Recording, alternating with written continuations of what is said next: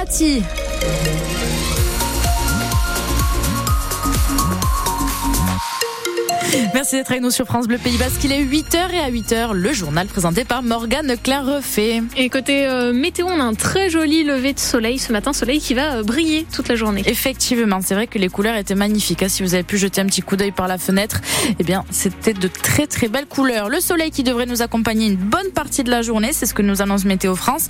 Et puis ce sera le retour des nuages dans la fin d'après-midi, qui ne laisseront plus trop de place aux éclaircies d'ailleurs. Les températures au plus chaud de la journée, elles seront douces, comprises entre 15 et 18 degrés. L'Aviron Bayonnais sort vainqueur du bras de fer contre Clermont. Victoire 21 à 13 hier soir à Jean Daugé devant 13 500 supporters dont un millier d'Auvergnats. Les ciels et blancs restent donc invaincus à domicile, mais il a fallu batailler hein, pour ça. Match à l'usure cadenassé. Les Bayonnais ont fini par renverser l'ASM, notamment grâce à deux essais signés Rémi Bourdeau et Guillaume Martoc. Qu'importe la manière, il fallait de toute façon gagner ce match de reprise, satisfait l'arrière, cher Thierry je suis pas sûr que ce soit le plus beau match à. C'est à vous de me le dire, mais bon, je, pense connaître votre réponse. Souvent, les, matchs après vacances euh, sont toujours un peu hasardeux, mais du coup, ouais, on savait que ça allait pas être facile. Clairement, en ce moment, ils sont sur une bonne, très voire très bonne dynamique. Personnellement, je pense que c'est l'une des équipes les plus costauds du championnat, physiquement, dans leur jeu frontal, etc. Donc, euh, on s'était préparé à ça. Hein. On savait qu'on allait, ça allait pas être un match, je pense, à 60 points, quoi. Donc, euh, on s'était préparé au combat et voilà, comme tu dit, au jeu de dépossession un match assez fermé qui allait durer 80 minutes. Quoi. Chacun dans sa tête savait euh, les résultats des, autres équipes et des concurrents directs. Je pense que chacun dans sa tête savait qu'aujourd'hui c'était très très important de l'emporter. 26e victoire de suite à la maison pour l'Aviron qui se maintient à la 10e place de top 14. Il faudra tenter de s'imposer aussi un samedi à Montpellier. Dans les autres matchs, pluie d'essais hier soir entre Toulouse et Oyonnax, 61 60, à 61 à 34 pardon pour le stade. Surprise de Pau qui s'est imposé 20 à 10 contre Bordeaux-Bègles.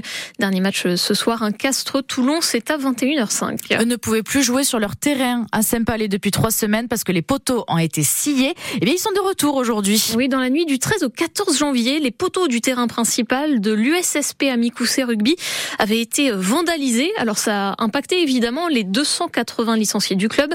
Les rencontres de Fédéral 3 ont dû se jouer sur un terrain annexe exceptionnellement grâce à une dérogation pendant euh, trois semaines. En attendant le retour de ces poteaux sur le terrain principal, tout le monde a donc dû euh, s'adapter, euh, joueurs, staff et spectateurs, Juliette Bourgo.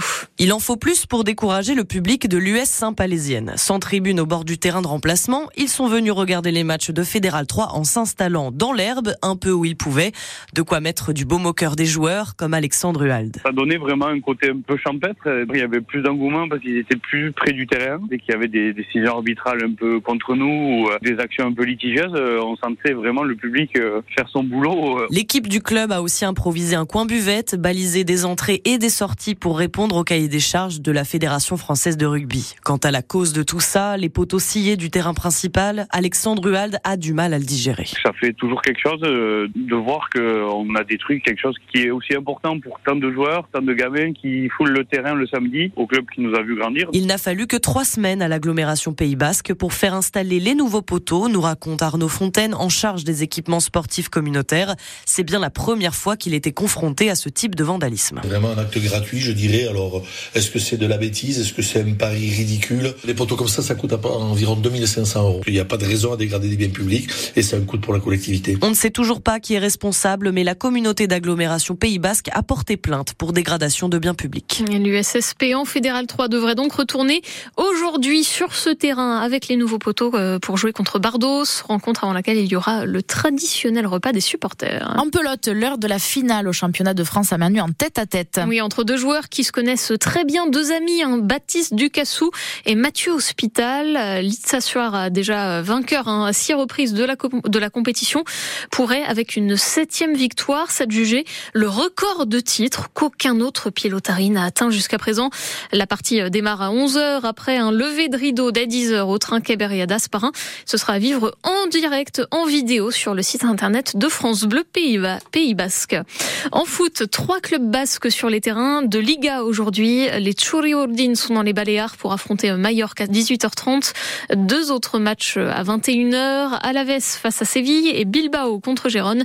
Hier, Oshafuna a battu Cadix 2-0 à domicile. L'agglomération Pays Basque valide le projet de construction de logements sur le plateau Aguilera. Un dossier sensible à Biarritz. Le conseil communautaire a voté hier la déclaration du projet pour adopter, pour adapter le plan local d'urbanisme. L'aménagement final reste encore flou. 250 à 300 logements doivent voir le jour.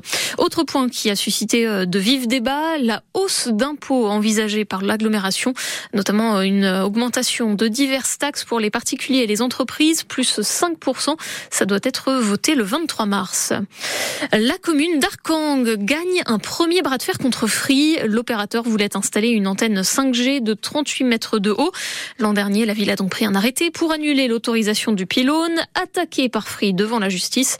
Le tribunal administratif de Pau vient de donner raison aux opposants à la ville comme les riverains. Leur avocat Jean-Michel Balou est ravi. La décision tombe sous le sens selon lui. La couverture actuelle, euh, même par Free, est très bonne sur la commune d'Arkang et les environs. D'autre part, il y a déjà une antenne euh, d'Orange et SFR.